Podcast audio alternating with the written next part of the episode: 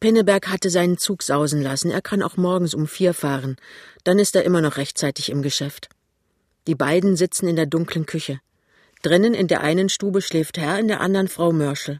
Karl ist in eine KPD-Versammlung gegangen. Sie haben zwei Küchenstühle nebeneinander gezogen und sitzen mit dem Rücken nach dem erkalteten Herd. Die Tür zu dem kleinen Küchenbalkon steht offen. Der Wind bewegt leise den Schal über der Tür. Draußen ist, über einem heißen, radiolärmenden Hof, der Nachthimmel dunkel mit sehr blassen Sternen.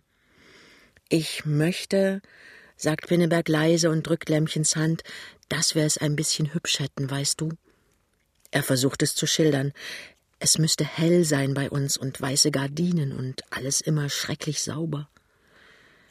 Ich verstehe, sagt Lämmchen. Ich verstehe. Es muss schlimm sein bei uns für dich wo du es nicht gewohnt bist. So meine ich es doch nicht, Lämmchen. Doch, doch. Warum sollst du es nicht sagen? Es ist doch schlimm. Dass sich Karl und Vater immer zanken, ist schlimm, und dass Vater und Mutter immer streiten, ist auch schlimm. Und dass sie Mutter immer um das Kostgeld betrügen wollen und dass Mutter sie mit dem Essen betrügt, alles ist schlimm. Aber warum sind sie so? Bei euch verdienen doch drei. Da müsste es doch gut gehen. Lämmchen antwortete ihm nicht. Ich gehöre ja nicht rein hier, sagt sie stattdessen. Ich bin immer das Aschenputtel gewesen. Wenn Vater und Karl nach Hause kommen, haben sie Feierabend. Dann fange ich an mit Aufwaschen und Plätten und Nähen und Strümpfe stopfen. Ach, es ist nicht das, ruft sie aus. Das täte man ja gerne aber dass das alles ganz selbstverständlich ist und dass man dafür geschubst wird und geknufft, dass man nie ein gutes Wort bekommt und dass der Karl so tut, wie wenn er mich miternährt, weil er mehr Kostgeld zahlt als ich. Ich verdiene doch nicht so viel. Was verdient denn heute eine Verkäuferin? Es ist ja bald vorbei, sagt Pinneberg. Wollen wir uns auch ein Radio anschaffen? Ja, natürlich, weißt du, ich bin dann nicht so Mutterseelen allein, wenn du im Geschäft bist, aber erst später. Wir müssen uns so furchtbar viel anschaffen. Hast du was gespart? Pause. Ein bisschen, sagt er zögernd, und du? Auch ein bisschen und ganz rasch, aber nur ein ganz, ganz klein bisschen. Sag du, sagt er. Nein, sag du zuerst, sagt sie. Ich, sagt er und bricht ab. Sag schon, bittet sie. Es ist wirklich nur ganz wenig, vielleicht noch weniger als du. Sicher nicht. Doch, sicher. Pause. Lange Pause. Frag mich, bittet er. Also, sagt sie und holt tief Atem, ist es mehr als. Sie macht eine Pause. Als was? fragt er. Ivo, lacht sie plötzlich. Soll ich mich genieren? 130 Mark habe ich auf der Kasse. Er sagt stolz und langsam 470. Auf fein, sagt Lämmchen. Das wird gerade glatt. 600 Mark, Junge, was ein Haufen Geld. Na, sagt er, viel finde ich es ja nicht, aber man lebt schrecklich teuer als Junggeselle. Und ich habe von meinen 120 Mark Gehalt 70 Mark für Kost und Wohnung abgeben müssen. Dauert lange, bis man so viel zusammengespart hat, sagt er. Schrecklich lange, sagt sie. Es wird und wird nicht mehr. Pause. Ich glaube nicht, dass wir in Ducherow gleich eine Wohnung kriegen, sagt er. Dann müssen wir ein möbliertes Zimmer nehmen. Da können wir auch für unsere Möbel mehr sparen. Aber ich glaube, möbliert ist schrecklich teuer. Also lass uns mal rechnen, schlägt er vor. Ja, wir wollen mal sehen, wie wir hinkommen. Wir wollen rechnen, als ob wir nichts auf der Kasse hätten. Ja, das dürfen wir nicht angreifen, das soll ja mehr werden, also 180 Mark Gehalt. Als Verheirateter kriegst du noch mehr. Ja, weißt du, ich weiß nicht. Er ist sehr verlegen. Nach dem Tarifvertrag vielleicht, aber mein Chef ist so komisch. Darauf würde ich keine Rücksicht nehmen, ob er komisch ist. Lämmchen, lass uns erst mal mit 180 rechnen. Wenn's mehr wird, ist es ja nur schön, aber die haben wir doch erst mal sicher. Also schön, stimmt sie zu. Nun erst mal die Abzüge. Ja, sagt er. An denen kann man ja nichts ändern. Steuern sechs Mark und Arbeitslosenversicherung zwei Mark siebzig und Angestelltenversicherung vier Mark und Krankenkasse fünf Mark vierzig und die Gewerkschaft vier Mark fünfzig. Na, deine Gewerkschaft, das ist doch überflüssig. Pinneberg sagt etwas ungeduldig, das lass man erst. Ich hab von deinem Vater genug. Schön, sagt Lämmchen. Mach 22 Mark 60 Abzüge. Fahrgeld brauchst du nicht? Gott sei Dank nein. Bleiben also erstmal 157 Mark. Was macht die Miete? Ja, ich weiß doch nicht. Zimmer und Küche möbliert sicher doch 40 Mark. Sagen wir 45, mein Klämmchen. Bleiben 112 Mark 40. Was denkst du, brauchen wir fürs Essen? Ja, sag du mal. Mutter sagt immer, eine Mark 50 braucht sie für jeden Tag. Das sind 90 Mark im Monat, sagt er. Dann bleiben noch 22 Mark 40, sagt sie. Die beiden sehen sich an. Lämmchen sagt ganz schnell, und dann haben wir noch nichts für Feuerung und nichts für Gas und nichts für Licht und nichts für Porto und nichts für Kleidung und nichts für Wäsche und nichts für Schuhe und Geschirr. Muss man sich auch manchmal kaufen. Und er sagt, und man hm, möchte doch auch mal ins Kino und am Sonntag einen Ausflug machen und eine Zigarette rauche ich auch ganz gerne. Und sparen wollen wir doch auch was. Mindestens 20 Mark im Monat. 30. Rechnen wir noch mal. An den Abzügen ändert sich nichts. Und billiger kriegen wir kein Zimmer und Küche.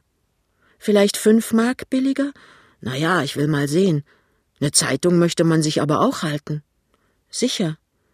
Können wir nur am Essen sparen. Nun gut, zehn Mark vielleicht ab. Sie sehen sich wieder an. Dann kommen wir noch immer nicht aus. Und an Sparen ist auch nicht zu denken. Du, sagt sie sorgenvoll, musst du immer Plättwäsche tragen? Die kann ich nicht selber plätten. Doch, das verlangt der Chef. Ein Oberhemd kostet 60 Pfennig Plätten und ein Kragen 10 Pfennig. Macht auch wieder fünf Mark im Monat, rechnet sie. Und Schuhe besohlen. Auch das, ja. Das ist auch gemein teuer. Ich verstehe das nicht. Da muss irgendwas nicht richtig sein. Lass uns noch mal rechnen. Sie rechnen und rechnen. Sie kommen zu keinem anderen Ergebnis. Sie sehen sich an. Weißt du, sagt Lämmchen plötzlich, wenn ich heirate, kann ich mir doch meine Angestelltenversicherung auszahlen lassen. Au fein, sagt er, das gibt sicher 120 Mark. Und deine Mutter? fragt sie. Du hast mir nie von ihr erzählt. Da ist auch nichts zu erzählen, sagt er kurz. Ich schreib ihr nie. So, sagt sie. Ja, dann. Wieder Stille aber sie stößt einen Schrei aus. Oh Gott, Junge! Den Murkel haben wir doch ganz vergessen, der kostet ja auch Geld. Er überlegt. Was kostet denn solch kleines Kind? Und dann gibt es Entbindungsgeld und Stillgeld und Steuern zahlen wir auch weniger. Ich glaube immer, die ersten Jahre kostet der gar nichts. Der Zug, der um 14.10 Uhr an diesem August-Sonnabend von Platz nach Ducherow fährt, befördert in einem Nichtraucherabteil dritter Klasse Herrn und Frau Pinneberg in seinem Packwagen einen ganz großen Schließkorb mit Emmas Habe, einen Sack mit Emmas Betten, aber nur ihr Bett. Für sein Bett kann er selber sorgen, wie kommen wir dazu? Und eine Eierkiste mit Emmas Porzellan. Im Abteil sitzt außer ihnen nur noch ein grämlicher Mann, der sich nicht entschließen kann, was er nun eigentlich tun soll. Zeitung lesen, die Landschaft besehen oder das junge Paar beobachten.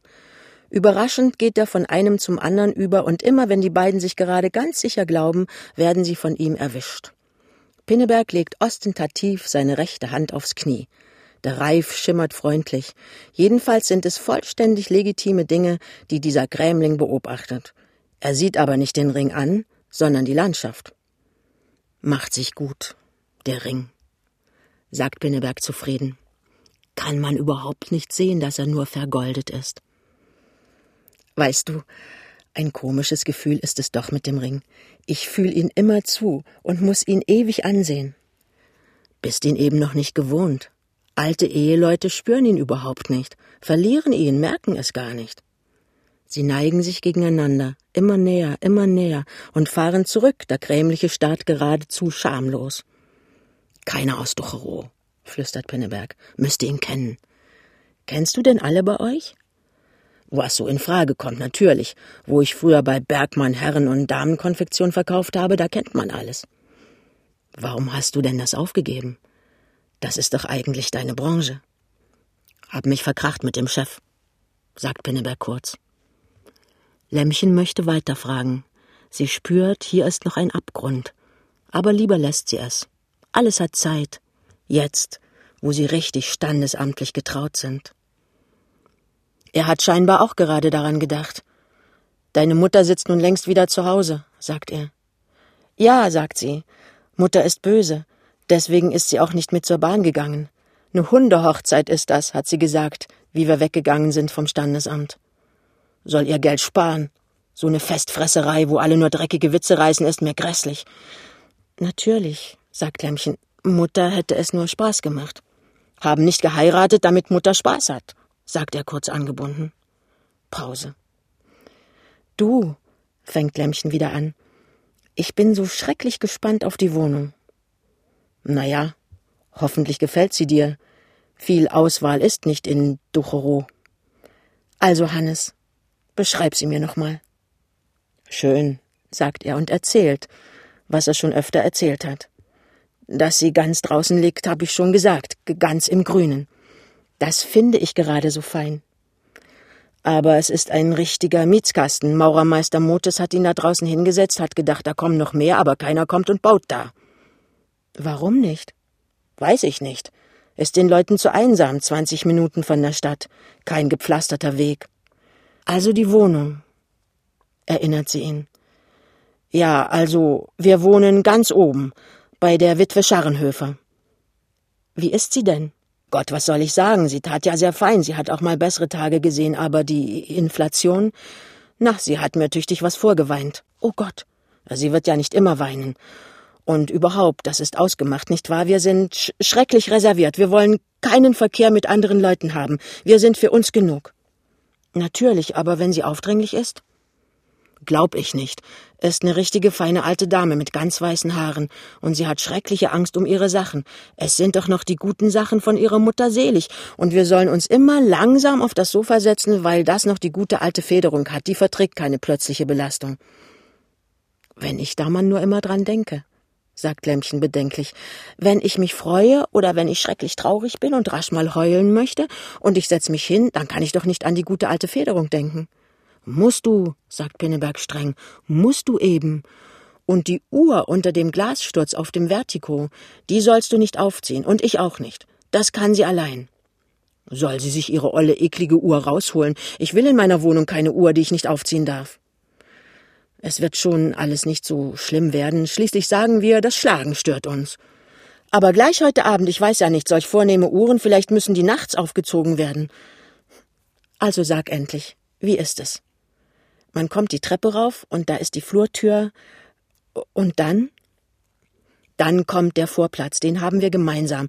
Und links gleich die erste Tür, das ist unsere Küche. Das heißt, eine ganz richtige Küche ist es nicht. Früher ist es wohl nur so eine Dachkammer gewesen unter dem schrägen Dach, aber ein Gaskocher ist da. Mit zwei Flammen, ergänzt Lämmchen traurig. Wie ich das machen soll, ist mir noch schleierhaft. Auf zwei Flammen kann doch kein Mensch Essen kochen. Mutter hat vier Flammen. Aber natürlich geht es mit zweien. Nun pass doch mal auf, Junge. Wir wollen doch ganz einfach essen, da reichen zwei Flammen vollkommen. Wollen wir auch, aber ne Suppe willst du doch haben, erster Topf, und dann Fleisch, zweiter Topf, und Gemüse, dritter Topf, und Kartoffeln, vierter Topf.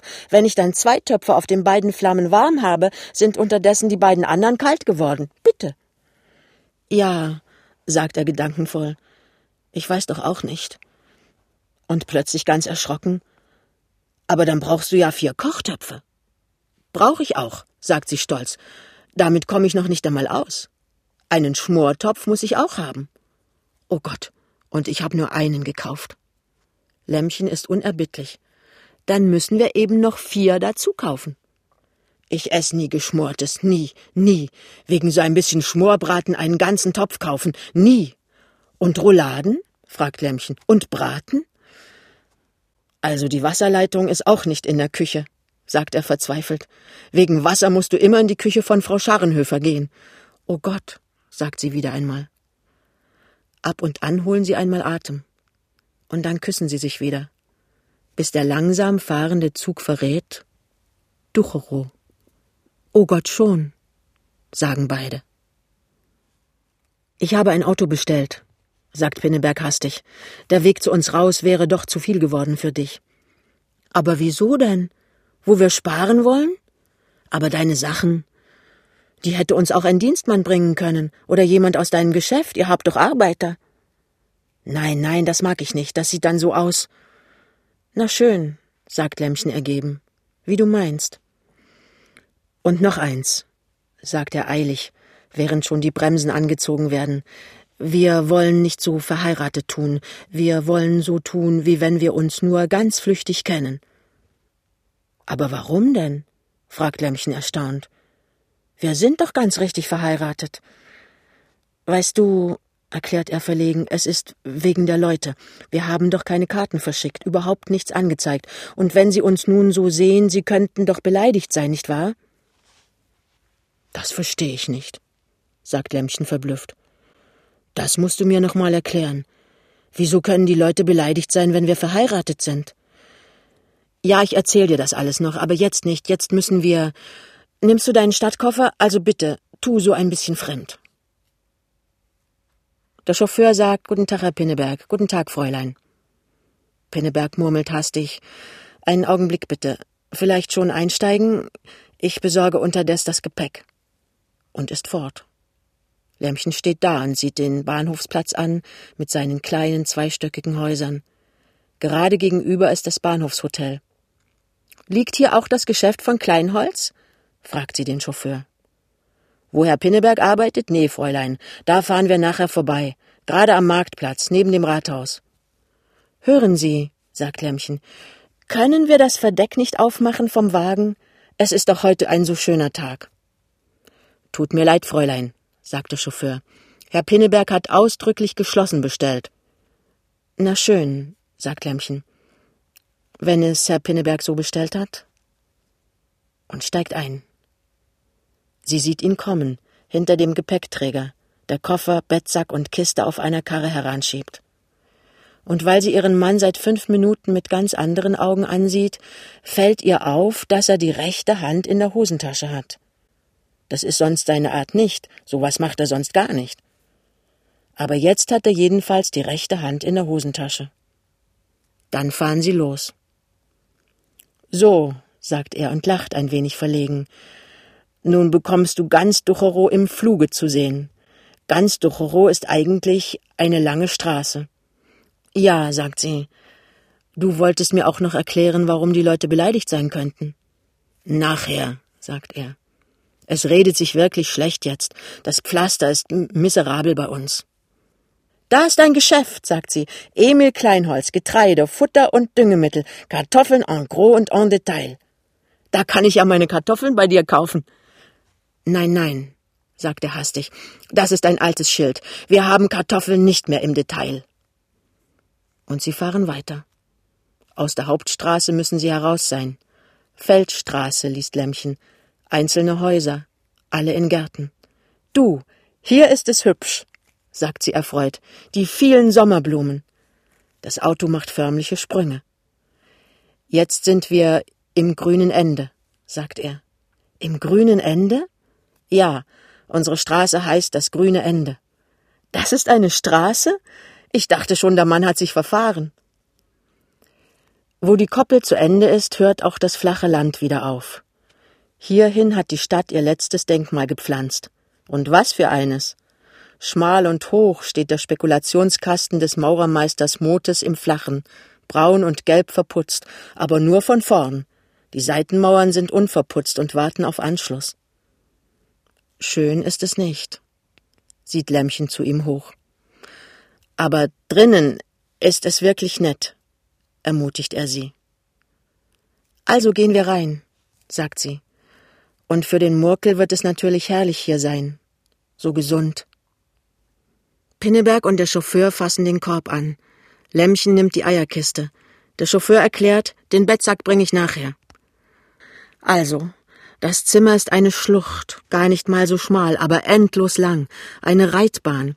Und während vier Fünftel dieser Bahn ganz vollgestellt sind mit Polstermöbeln, Nussbaumtischen, Vertikos, Spiegelkonsolen, Blumenständern, Etageren, einem großen Papageienkäfig ohne Papagei, stehen im letzten Fünftel nur zwei Betten und ein Waschtisch.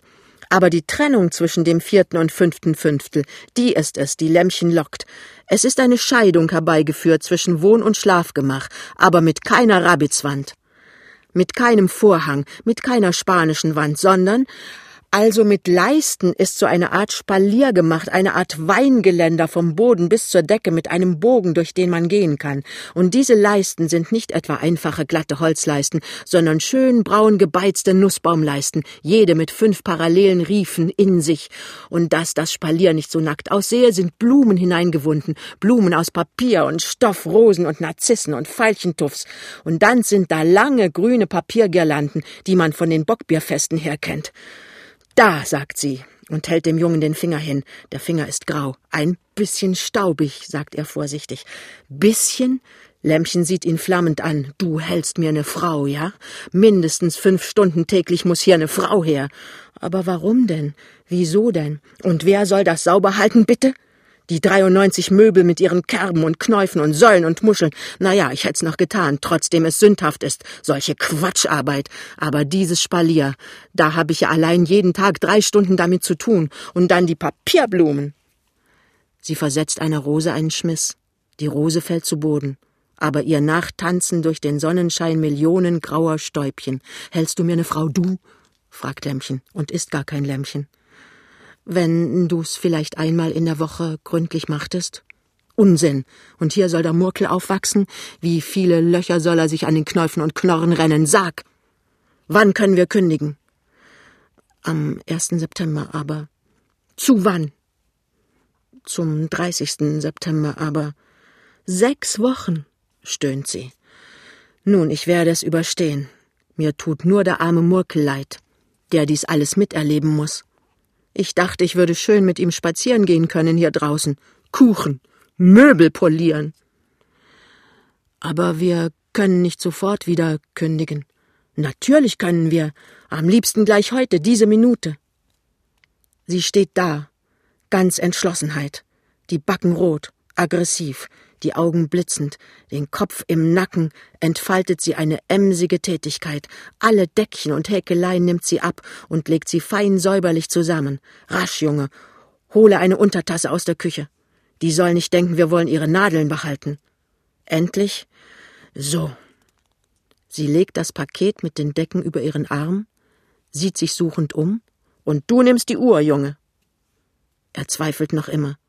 Soll ich wirklich? Du nimmst die Uhr. Ich gehe voran und mache die Türen auf. Sie geht wirklich voran, ganz ohne Furcht. Erst über den kleinen Vorplatz, dann in einen kammerähnlichen Raum mit Besen und solchem Gemurks, dann durch die Küche. Siehst du, Junge, das ist eine Küche, und hier darf ich nur Wasser holen. Dann durch ein Schlafzimmer, ein langes, schmales Handtuch, nur mit zwei Betten. Hat die das Bett von ihrem Seligen stehen lassen? Besser als wenn wir drin schlafen. Und dann in ein kleines Zimmer, das fast ganz dunkel ist. So dicke Plüschportieren hängen vor dem einzigen Fenster. Frau Pinneberg bleibt in der Tür stehen. Unsicher sagt sie ins Dunkel Guten Abend. Wir wollten nur guten Abend sagen. Einen Augenblick, sagt eine weinerliche Stimme. Einen Augenblick nur, ich mache gleich Licht. Hinter Lämmchen hantiert Pinneberg an einem Tisch. Sie hört die kostbare Uhr leise klirren. Er bringt sie wohl rasch beiseite. Alle Männer sind feige, stellt Lämmchen fest. Gleich mach ich Licht, sagt die klagende Stimme, immer noch aus derselben Ecke. Sie sind die jungen Leute? Ich muss mich nur erst zurechtmachen. Ich weine abends immer ein bisschen. Ja? fragt Lämmchen.